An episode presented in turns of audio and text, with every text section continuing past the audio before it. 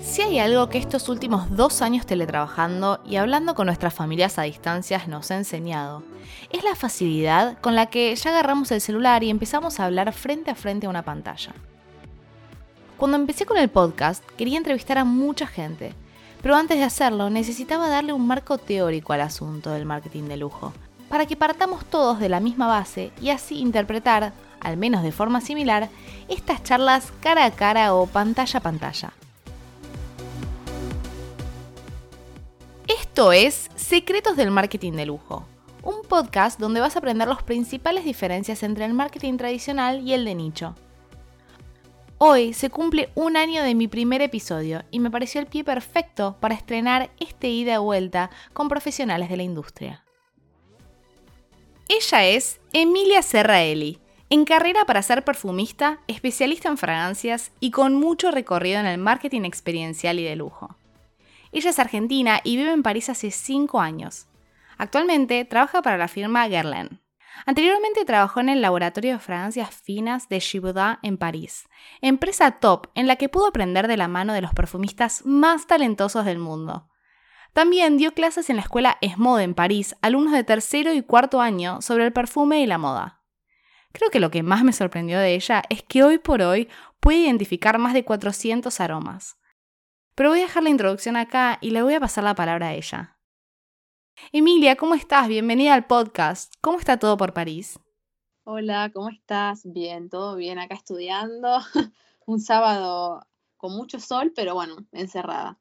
Ay, no, no me puedes decir eso, por favor. creo que me había olvidado un poco lo que eran los fines de semana de estudio y sobre todo si sale el sol, que allá en París no es tan frecuente, que salga el sol estar estudiando. Bueno, nada, muy bien, muy bien, vas a rendir súper bien o espero que así sea, pero ¿me podés recordar a mí y a los oyentes qué estás estudiando?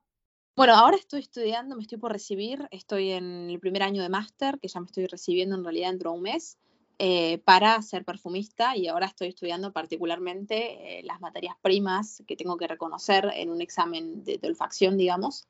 Eh, tengo un total más o menos de 400 materias primas y bueno, estoy aprendiendo a, a, reconocerlas y afinar lo más posible, digamos, el olfato para poder diferenciarlas.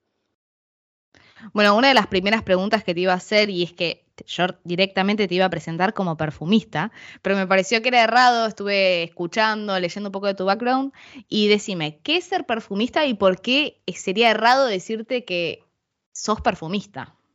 Bueno, justamente ser perfumista es como, es medio como ser Dios, digamos, ¿no? Es algo súper casi inalcanzable, te diría. Hay muy pocos perfumistas en, el mundo y para alcanzar este estatus eh, uno tiene que haber tenido ciertos wins, lo que llamamos nosotros, que es haber ganado ciertos proyectos importantes, dignos y que hayan sobre todo perdurado en el tiempo. O sea, haber creado casi una tendencia, ¿no? Una eminencia del, del perfume, algo realmente que realmente no solo importante, sino que haya cambiado o haya marcado casi una generación. Entonces, ser perfumista es la persona que crea en realidad estas fragancias, es un artista que tiene un poco un background también de químico, porque hay mucha química obviamente en todo lo que es en las mezclas, no solo del perfume, sino todas las aplicaciones que se hacen también a partir del perfume en, bases de crema, shampoo, etc. Bueno, es esta persona súper em, súper capaz eh, de reconocer muchas eh, materias primas, saber cómo mezclarlas y crear así un, perfume, una, pirámide olfactiva que sea apreciada, digamos, por la mayor cantidad de gente posible, te diría. Totalmente. Y además de todo el estudio que estás haciendo, estás estudiando muchísimo hace muchos años y vas a seguir. ¿Todos podríamos ser perfumistas o necesitas algún tipo de don? Decís, bueno, esta persona nació para ser perfumista porque su nariz estaba súper desarrollada desde pequeña ¿Hay algo, ¿Hay algo de eso? Y hay dos escuelas. Hay los que te van a decir que sí, por supuesto, eh, esto casi que es innato, ¿no? Y eh, para mí, lo, que, lo primero con lo que tenés que haber nacido realmente para ser perfumista es con mucha perseverancia, diría yo, paciencia y casi que humildad. Porque la verdad es que es un, es un trabajo extremadamente competitivo, y, toca ganar y toca perder y hay mucha frustración y creo que lo primero que hay que tener es una cierta inteligencia emocional, diría, porque trabajar en el lujo genera muchas eh, rivalidades y muchos, mucho ego y bueno, otras cosas. Pero en términos olfactivos, para mí, eh, a menos, bueno, de algún tipo de realmente incapacidad diagnosticada medicalmente, de anosmia total, el olfato se, se desarrolla practicándolo y aprendiéndolo y, y con práctica cualquier persona puede llegar a reconocer muchas materias primas. Pero para mí lo clave como digo, la pasión eh, del perfume, la pasión de las materias primas y, dejar de lado, digamos, esto de huele bien, huele mal. Es como aprender a tomar el, aroma por lo que es, con las facetas buenas y malas que tenga y con la utilidad que puede tener un perfume fecal eh, en, la creación de un perfume. Más allá que si solo huele bien o huele mal. Es eh, la finalidad que va a tener en tu composición. Entonces podés decir que pueden haber composiciones con aromas de materia fecal o aromas de cosas que son desagradables por sí solas, pero en conjunto pueden generar algo mejor. Claramente, tenemos muchas materias primas animales que tienen eh, facetas, digamos, eh, fecales porque fueron, bueno, castorium, tenemos, este, tenemos muchas, eh, castorium es como la, más conocida, o la civet también, que, que, sí, que, tienen esa, esa esas facetas efectivamente animal, fecal, que va a permitir también tener al perfume una muy buena fijación, porque es lo que en su momento, desde el principio en la historia de la humanidad, se, se usaba como fijadores porque eran los perfumes, los olores más fuertes todavía que el, olor humano, que el olor a humano de transpiración y de, suciedad. Entonces se usaban como también casi afrodisíacos, seductores.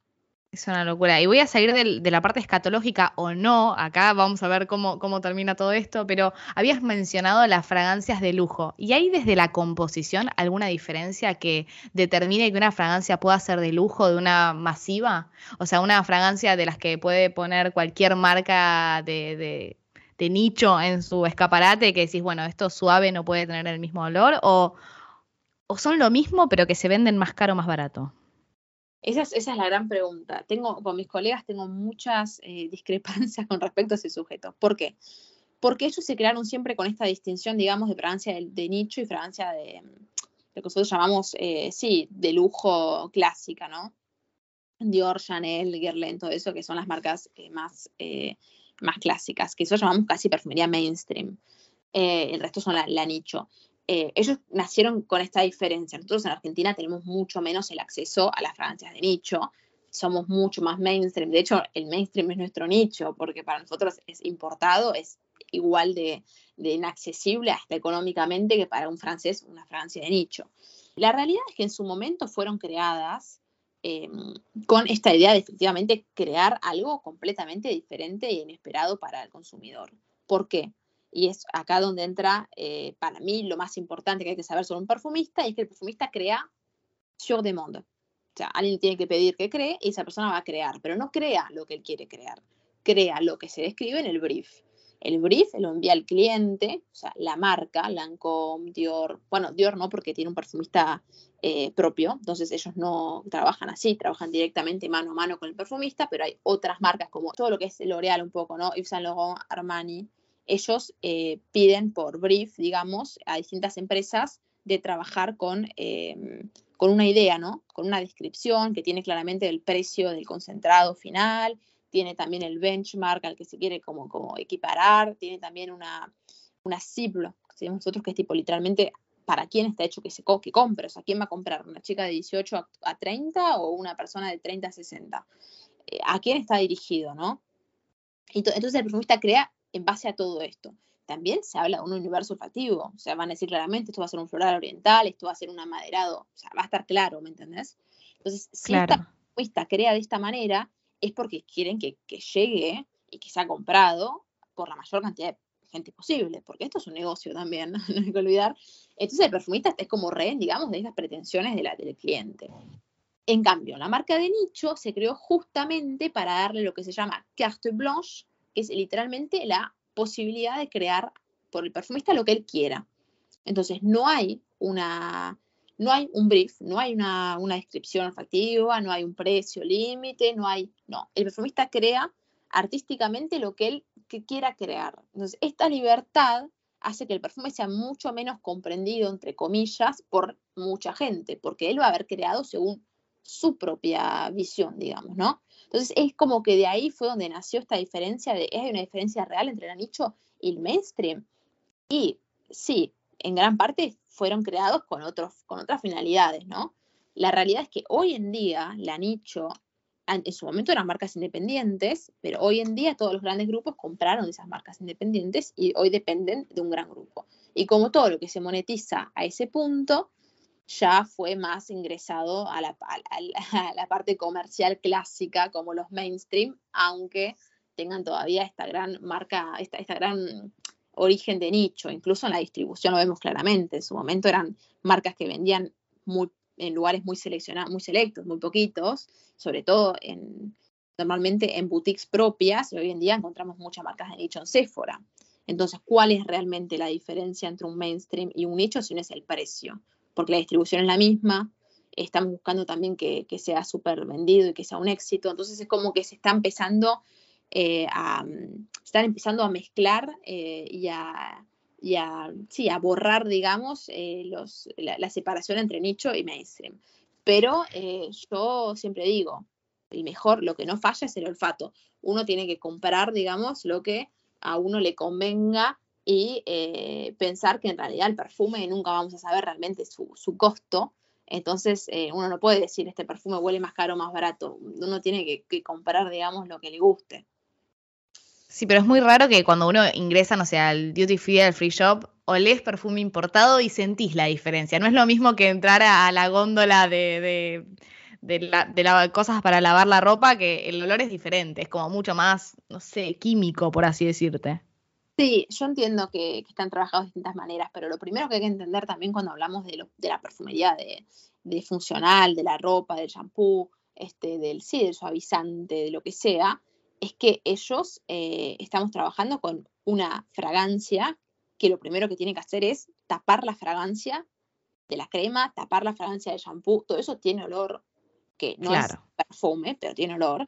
Entonces, además, tenemos reacciones que se hacen con la base del shampoo y el perfume. Entonces, estamos limitados en términos de creación. No podemos poner todo, porque si no colora, saca la viscosidad, crea burbujas, un montón de cosas pueden pasar. Entonces, nos reduce mucho más la paleta y además una un, tema de precio. O sea, el shampoo no se vende al mismo precio que un perfume, por más que la concentración tampoco es la misma. Estamos hablando de una concentración entre 1 y 1,4% en el shampoo y en un perfume estamos hablando de una concentración de 8 a 30. Entonces, obviamente no es el mismo también precio, pero eh, ojo que acá en Francia, por ejemplo, se están desarrollando un montón de marcas de nicho de, jabón para lavar, o sea, de, sí, de, Ariel, digamos, pero de, nicho y se están eh, trabajando con materias primas y con perfumes extremadamente complejos y, como dicen ustedes, así como con esta, con esta aura de lujo. Claro. Y sabemos que, no sé, marcas de mainstream, podemos decir estas que ya estábamos mencionando, Yves Saint Laurent, Dior, eh, Guerlain, demás, pero marcas de, y marcas de nicho. ¿Cuáles serían? No sé, en Aristocracy puede ser una, eh, o también esa vendría a ser mainstream. No, yo creo que también vendría a ser, bueno, claro, ahí está la diferencia. Las marcas de nicho, nicho, acá en Francia, empezaron acá en Francia, una de las primeras, como decir, la primera fue Serge Lutens, que en Argentina no se vende, pero en Argentina se vende Creed, se vende Tom Ford, que también son marcas de nicho. Y después están las colecciones claro. Dior de Guerlain, que también cuentan como nicho, entre, comillas, porque son las colecciones privadas eh, que no se venden en todos lados, que, tienen los exclusivos, digamos, de Chanel, que se venden de hecho en Galerías Pacífico. Eh, después tenemos marcas de nicho, tenemos eh, l'Artisan Parfumeur, tenemos, son, tenemos Penaligons, Italie Pocket Orange, suelen ser francesas y en Argentina no se suelen encontrar casi ninguna, pero, pero hay pero muchísimas. Eh, ¿Qué otras marcas hay? Kilian, un montón. Sí, si hay algo que atraviesa las marcas de nicho y las mainstream y todas las fragancias, y es que a veces encontrás esa que te gusta, esa que te queda perfecto, te sentís cómodo y demás, y después de un par de años cambia la fórmula y la fragancia no vuelve a oler lo mismo. ¿Por qué? ¿Por qué hacen eso? ¿Por qué cambian la fórmula? Bueno, nosotros los perfumistas tenemos que, mm, que, adaptarnos, digamos, a una reglamentación que se llama IFRA, que es la reglamentación, digamos, de las materias primas que componen el perfume eh, y sobre todo que em, es este organismo que se va a ocupar de decirnos si esa materia prima tiene o está sospechada, digamos, de alérgeno eh, mutacional, cancerígeno, eh, entre otras. Y en tal caso, donde uno empieza a ver que hay cierta, cierto riesgo para el consumidor, el IFRA enseguida determina que esa materia prima puede ser o prohibida directamente, que no puede ser más usada, o también que puede ser usada, pero en cierto límite de cantidad en cada una de las composiciones. Si esa materia prima estaba presente en uno de los perfumes que ya estaban en el mercado, se tienen que retirar del mercado, reformular y eh, volver a poner en góndola. Lo que se suele hacer, por supuesto, para que no haya una, para que no haya una falta, digamos, de, stock, es que se va sabiendo desde antes que se va a prohibir la materia prima y cuando se prohíbe la materia prima eh, ya están preparados nuevos frascos y se, lanzan al mercado sin, por supuesto, anunciar que, que hubo una diferencia. Ahí es donde juega el rol primordial el perfumista analítico, que es este perfumista que va a trabajar codo a codo con el perfumista de, la fragancia normalmente para intentar buscar un reemplazo lo más fiel posible a la fragancia original.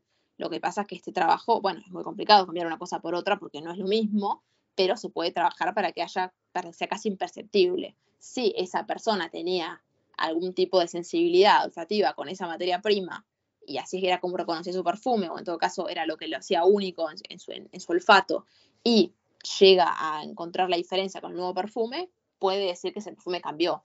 La realidad es que eh, los cambios suelen ser mínimos. Yo no recuerdo, bueno, sí, he sentido alguno que otro que ha cambiado particularmente.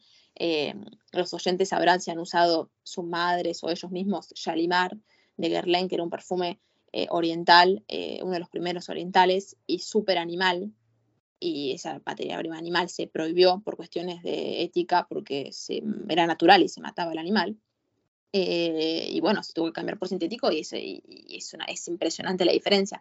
Nosotros los perfumistas podemos ir a la Osmotec, que es nuestra biblioteca olfactiva, que guarda todos los perfumes del, desde el lanzamiento, digamos, las primeras ediciones y todo, y se pueden, como no, no está siendo comercializado, sino que es una biblioteca olfactiva, lo podemos ir a oler y ahí vemos claramente la diferencia de lo que cambió luego de reglamentación. Wow, ¿y los perfumes no vencen? Porque se debe estar eh, así guardado hace mucho tiempo. Están muy bien conservados, o sea, es, una, es una, sí, es una empresa que se dedica a eso y, están muy bien conservados en el frío. Nosotros en las, en las eh, casas de composición tenemos guardados nuestra biblioteca olfactiva en heladeras, eh, dentro de la caja, afuera de la humedad, fuera del sol, afuera del calor, y se conservan muy bien y mucho tiempo. O sea, si yo me compro un perfume y lo quiero guardar así como está por mucho tiempo, lo mejor sería dejarlo adentro de la caja, dentro de la heladera. Adentro de la caja, dentro de un cajón, ya mm, estoy conforme. La heladera sería como mucha contaminación olfactiva para, para Ahí se mezcla todo. no recomiendo. Perfecto, perfecto. Em, ¿Y tenés algún perfumista preferido? ¿Alguno que, que te encante? y lo sigas a, todos lados o es un poquito todo? Es un poco... Yo soy muy fanática de Alberto Morillas, eh, que es un perfumista de Firmenich, que es un, genio, es una bestia, es la verdad que es impresionante lo que él hace. Él, eh, nosotros lo llamamos el rey del musk. Eh, todos los perfumistas tienen una materia prima fetiche, que la meten en todos sus perfumes y uno puede reconocer una, firma olfactiva.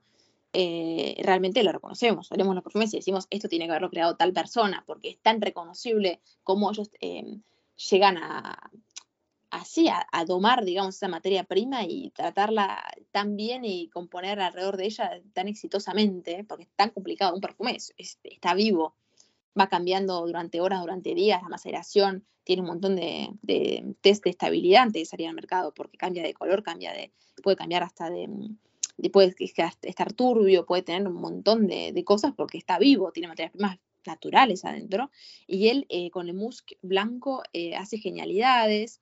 Eh, Alberto Morillas creó CK1, que es un perfume, que fue el primer perfume unisex mainstream de la historia, que es, una colonia con un poco de mate y una nota súper musk blanco en el fondo que aporta esta textura eh, apolvorada, pero mm, suave, digamos, como una mora. Eh, y además tiene esta, esta cosa de casi que nosotros decimos piel de bebé, que es ese olor a piel eh, limpia de los bebés. por eso es blanco. y, la verdad es que es súper reconocible y él trabaja eso a la perfección. También creo Daisy de Marc Jacobs, que yo sé que a mí me encanta yo sé que el mercado argentino también le gusta mucho, que ustedes pueden oler enseguida, es una flor blanca súper musk. Y musk lo que tiene es esa nota polvorada, medio como rasposa en la garganta cuando uno lo huele, pero que sigue siendo fresca y aporta esta, esta nota de limpio, ¿no? Y sé que hay muchas variedades a veces del mismo perfume, ¿no? A mí me pasaba mucho cuando trabajé en Dior, que estaba el Miss Dior, el Miss Dior Blooming Bouquet, después el Miss Dior Absolutely Blooming, después el EDP o de Toilette o de Parfum. ¿Por qué hay tantos? Como que no, no, no, se, no se casó con uno el perfumista, como que los quiso lanzar todos a la vez. ¿Por qué hay tantos de, una misma, de, misma, de una misma marca, digamos? En realidad tiene muchas eh, razones, ¿no? Razones económicas, razones de creación. Voy a intentar resumirte un poco. Eh, la primera razón es que cuando uno crea un perfume que funciona muy bien, no puede frenar ahí. Uno tiene que cambiar alguna cosa en la nota de salida, en la nota de corazón, para que todavía le guste a más gente. Además, hay mucha gente que dice, este es mi perfume, pero para el verano me gustaría algo un poco más ligero. Listo. Le cambiamos la nota de rosa por la nota de peonía, le ponemos una rosa más verde y es un perfume de verano. Hay muchas oportunidades olfativas. Una vez que creamos una pirámide que gusta, se le puede cambiar detalles y esa, eh, nosotros llamamos eso, esa, como esa línea, ¿no? esa colección de Miss Dior, va a seguir vendiendo. Y sobre todo porque está comprobado que cuando uno larga a la venta un perfume em, que nosotros llamamos flankers, que es esta, justamente esto, ¿no? Esta nueva versión del mismo perfume, eh, lo que hacen es disparar las ventas del perfume original es como que le sigue haciendo propaganda al primero. claro, es como cuando sale la, temporada 2 de alguna serie eh, y claro, todos empiezan a ver la primera para poder entender la segunda. Una cosa así, claramente. Y entonces además se sacan sobre todo también ediciones limitadas de este verano, de este invierno, de este no sé qué. Y además hay gente que los colecciona, que dice, bueno, yo tengo este, ahora me compro el otro. Es una manera de asegurarse que eh, hay un cierto éxito en esta, en esta colección. Y otra cosa que no es que no, se puede dejar de lado, digamos, que no, se puede olvidar, y es que para hacer un perfume tenés que pagar un creador de frasco, y si vos ya tenés el frasco hecho y solo tenés que cambiar la etiqueta, es mucho más barato la producción. Sí, todo es un negocio al final de, al final de todo. ¿Y el packaging? ¿Juega el perfumista? ¿Juega algo en la, en la elección del packaging o es algo meramente de la marca? meramente de la marca. El perfumista solamente crea el perfume, ni siquiera saben qué frasco va a salir, a veces se decide antes, a veces se decide después, a veces se decide mientras tanto. El perfumista no crea teniendo en cuenta esas consideraciones. Perfecto. ¿Y a veces saben el nombre que va a tener el perfume o le dicen algo más? ¿Sabe que se va a llamar Daisy, por ejemplo, y lo va, y lo va a hacer en función a eso o no? ¿O es también un tema tabú? No, depende. Si, por ejemplo, es un flanker, como estábamos diciendo, ya va a saber cómo se va a llamar el perfume, más o menos, ¿no? Va, sabe por dónde va. Eh, normalmente se sabe porque eso forma parte del brief para que pueda imaginar un poco más el universo quizás el detalle de, la caja no se sabe, del frasco no se sabe, pero se suele saber el nombre. Pero eh, sí, el perfumista crea, digamos, eh, por su lado casi eh, la, fragancia. ¿Y hay alguna relación entre los aromas y los recuerdos? ¿Te ha llegado alguna cliente alguna vez diciendo, yo quiero algo que tenga aroma a las galletitas que me hacía mi abuela? ¿O, o hay algo por ahí que va en las fragancias? ¿Por qué nos gustan tanto? Siempre, siempre. La Francia es el recuerdo. Yo, yo soy fiel defensora de, eso. Yo a veces vuelo cosas que me ponen, que, me dan ganas de llorar. De hecho, estuvimos trabajando mucho con, con terapias olfactivas para gente con Alzheimer y gente con, problemas de depresión y otros. Y, había una profesora excelentísima que, que ella nos enseñaba más o menos cómo eh, usar estos estímuli, le llamaba ella, olfactivos para la gente, para que hable, para que cuente, para que llore, para que exprese, bueno, era depende, ¿no? Entonces estábamos en clase y dice, bueno, alguien se quiere, alguien quiere ser parte, digamos, de, alguien quiere venir y hacerlo conmigo en frente de la clase. Y como yo soy una buena argentina y nosotros el psicólogo miedo no le tenemos, yo dije, yo voy, pregúntame lo que quieras y te cuento. Eh, nadie, quería, nadie, quería, nadie quería hacerlo. Y voy y me siento, ¿viste? Y yo en total normalidad. Y la chica me pasa un, un, un estímulo que era, claro, yo no sé lo que es, es un papelito, digamos, simplemente con, con, fragancia adentro, o sea, arriba, yo lo huelo y no, ayer no me había dado ninguna indicación de lo que era. Y era, que para mí claramente era, las cascaritas de naranja que hacía mi papá, que las, las bañaba en chocolate amargo negro y nos la daba Navidad. Y yo me puse a llorar casi, porque dije, esto, me dice, pero ¿qué, te hace pensar? Yo le digo, Navidad en mi casa. Y le digo, esto, esto para mí es Navidad con mi familia en verano. Como que tenía este olor, ¿no? Digamos, esa sensación de verano, de, realmente transportarse al calor de Argentina. Ustedes no saben lo que es estar en un lugar que, que llueve todo el año y que, no, y que hace frío, es, es otra cosa.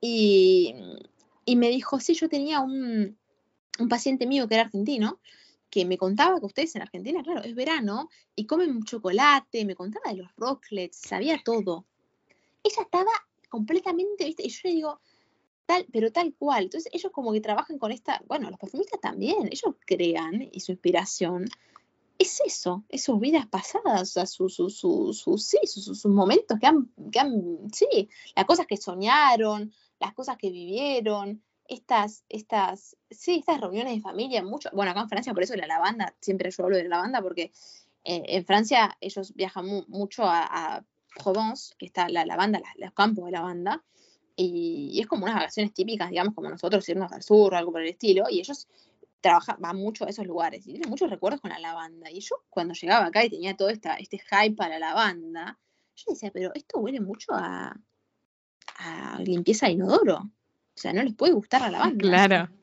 Y ellos tipo, no, no, la banda diosa, viste, total, y yo choqueada, pero, pero esto huele horrible. Esto huele literalmente a suciedad, claro, yo directamente era, era, era eh, trapeando el piso, era literalmente, olía hasta sucia la lavanda porque estaba limpiando la suciedad de mi casa. Yo decía, no puede ser. Y acá no se usa la lavanda para la cosa del inodoro. No usan ese olor. Mm. O sea, ese olor no, porque ese olor es sagrado. O sea, es parte de la cultura mm. francesa. Es otra cosa. Eh, entonces es como que sí, siempre, pero claro, depende mucho de la cultura de cada uno, ¿no? Sí, si te vendrían, si te vinieran con un brief eh, para un, para un, para hacer un perfume para una cultura francesa, claramente no sería, no irías por los mismos aromas o los mismos, las mismas materias primas que si te dijeran para una argentina, ¿no? Que, le, que nos gusta mucho lo, dulce y, lo frutado. Y... Sí, sí, sí, pero eso siempre, siempre, siempre es así. Y por eso hay tantos perfumistas que son, que se los manda mucho a las regiones eh, para que ellos aprendan un poco de la cultura y un poco de, estas tendencias, pero cada perfumista tiene, de ahí tiene proyectos de ahí donde vive, suele ser París, y tiene una región asignada eh, a ellos, que es una región de, mm, eso, de, lugares donde ellos pueden imaginar algún proyecto, eh, algún perfume que sea, eh, que, corresponda a, estas, a, este, a este mercado. En uno de los episodios anteriores del podcast mencioné un libro que me encantó, que se llama The Perfume Companion, que habla de que existen narices perfumistas, es decir, personas especialistas en, oler que pueden copiar perfumes de otros. Es decir, que pueden agarrar eh, y oler el, number 5 de, de, Chanel y copiar exactamente la fórmula y aplicarlo a sus propios perfumes. Entonces agarran un perfume muy costoso y que mucha gente le gusta y lo copian exactamente y lo venden más barato, por ejemplo. ¿Eso es verdad?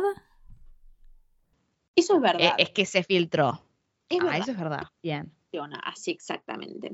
Porque vos no le podés dar, a un perfumista vos le podés dar un perfume y él te va a decir las materias primas que él eh, reconoce que, están, que forman parte de ese perfume. Hasta ahí todo bien. Pero es el perfumer, el perfumista eh, analítico, se llama perfumer analysis, que es eh, él que se ocupa de lo que se llaman las copias o los trickle up, trickle down. ¿Qué significa eso? Por ejemplo, Chanel número 5 era un super perfume de lujo y eh, hubo un trickle down súper importante y ahora todas las lacas de cabello tienen la fragancia de Chanel número 5.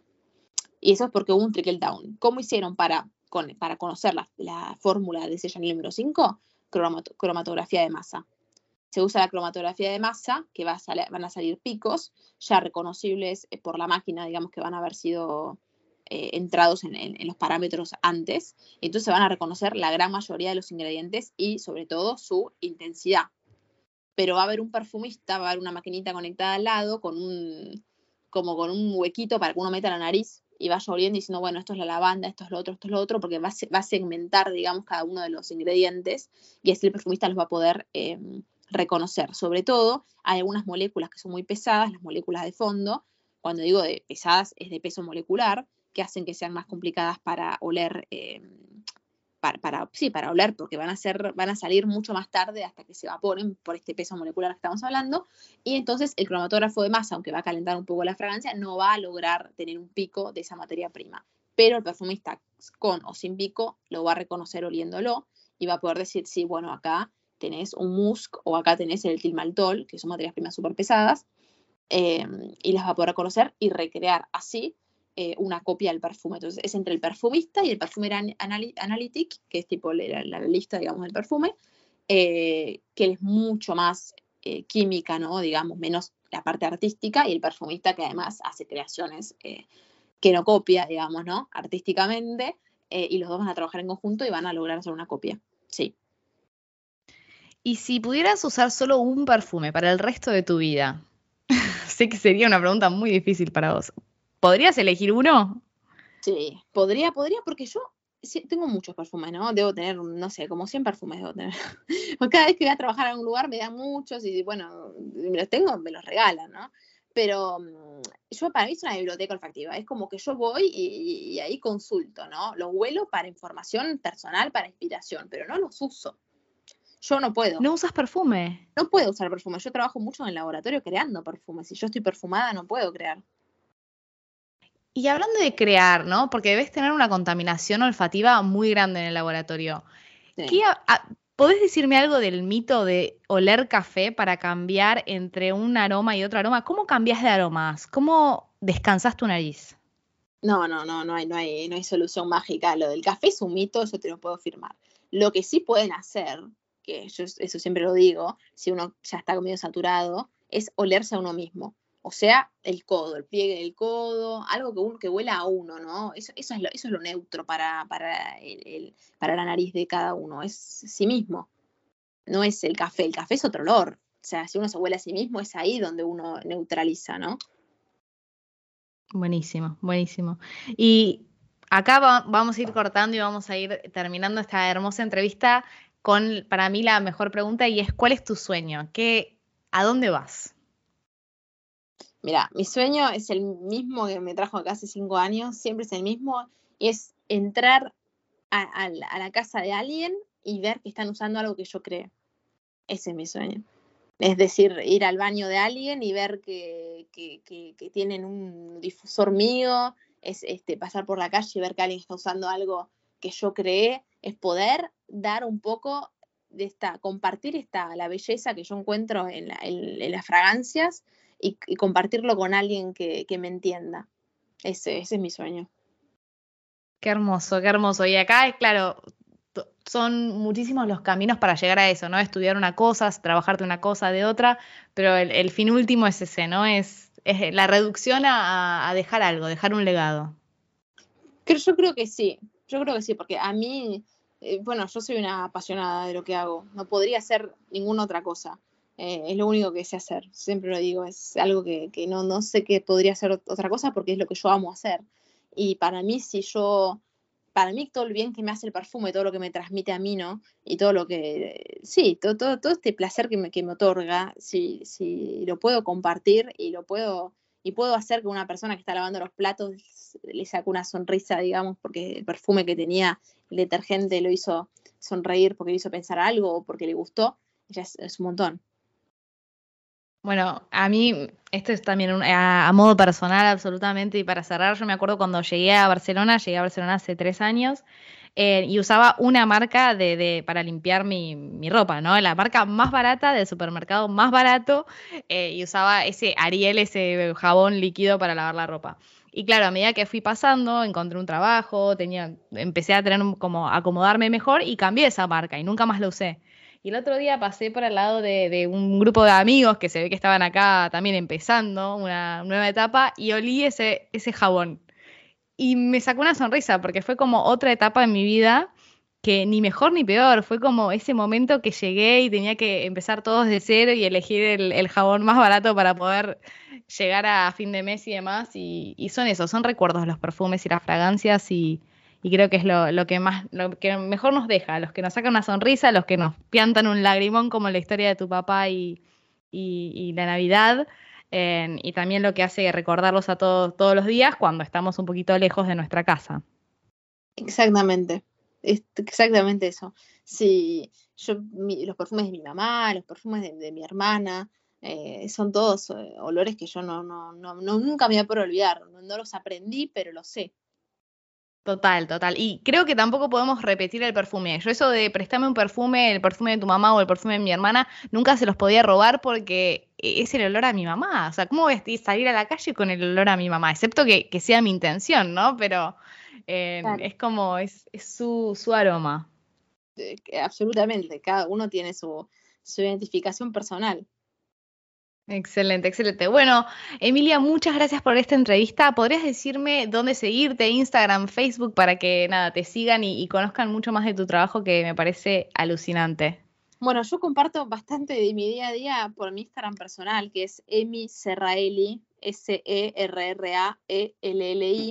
Bueno, yo ahí comparto de mi día a día, pero tengo también un Instagram que comparto cuando tengo un poco de tiempo, puede ser que estoy bastante ocupada, pero que me gusta mucho charlar eh, objetivamente de cosas em, más, eh, más serias sobre el perfume, realmente sobre la creación, sobre cómo funciona, cómo llegar a ser perfumista, sobre las tendencias del mercado, sobre las novedades de los perfumes, los lanzamientos, y se llama Emilian París.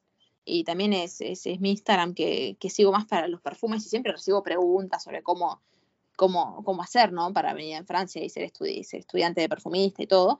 Y siempre, bueno, respondo porque saben que a mí me encanta, me encanta charlar de esto, es, es lo que yo amo hacer, así que cualquier cosa que, que me quieran preguntar, saben dónde hacerlo. Excelente, muchas gracias, Emi, me encantó todo y bueno, gracias por esta entrevista que, me pareció súper alucinante y seguramente si me, me vengan más preguntas, pero bueno, ya te las haré en privado y después las publicaremos ambas como para, para seguir aprendiendo, pero aprendí muchísimo con vos esta hora y nada, te quería agradecer mucho.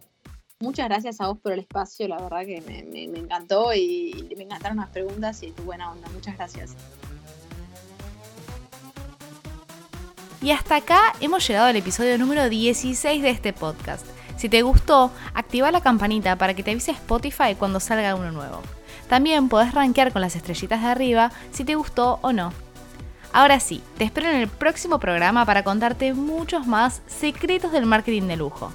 Si querés que hable de algún tema en particular o querés dejarme tu opinión sobre episodios, también puedes escribirme al Instagram arroba victoriachazal o un correo a victoriachazal.gmail.com. Beso!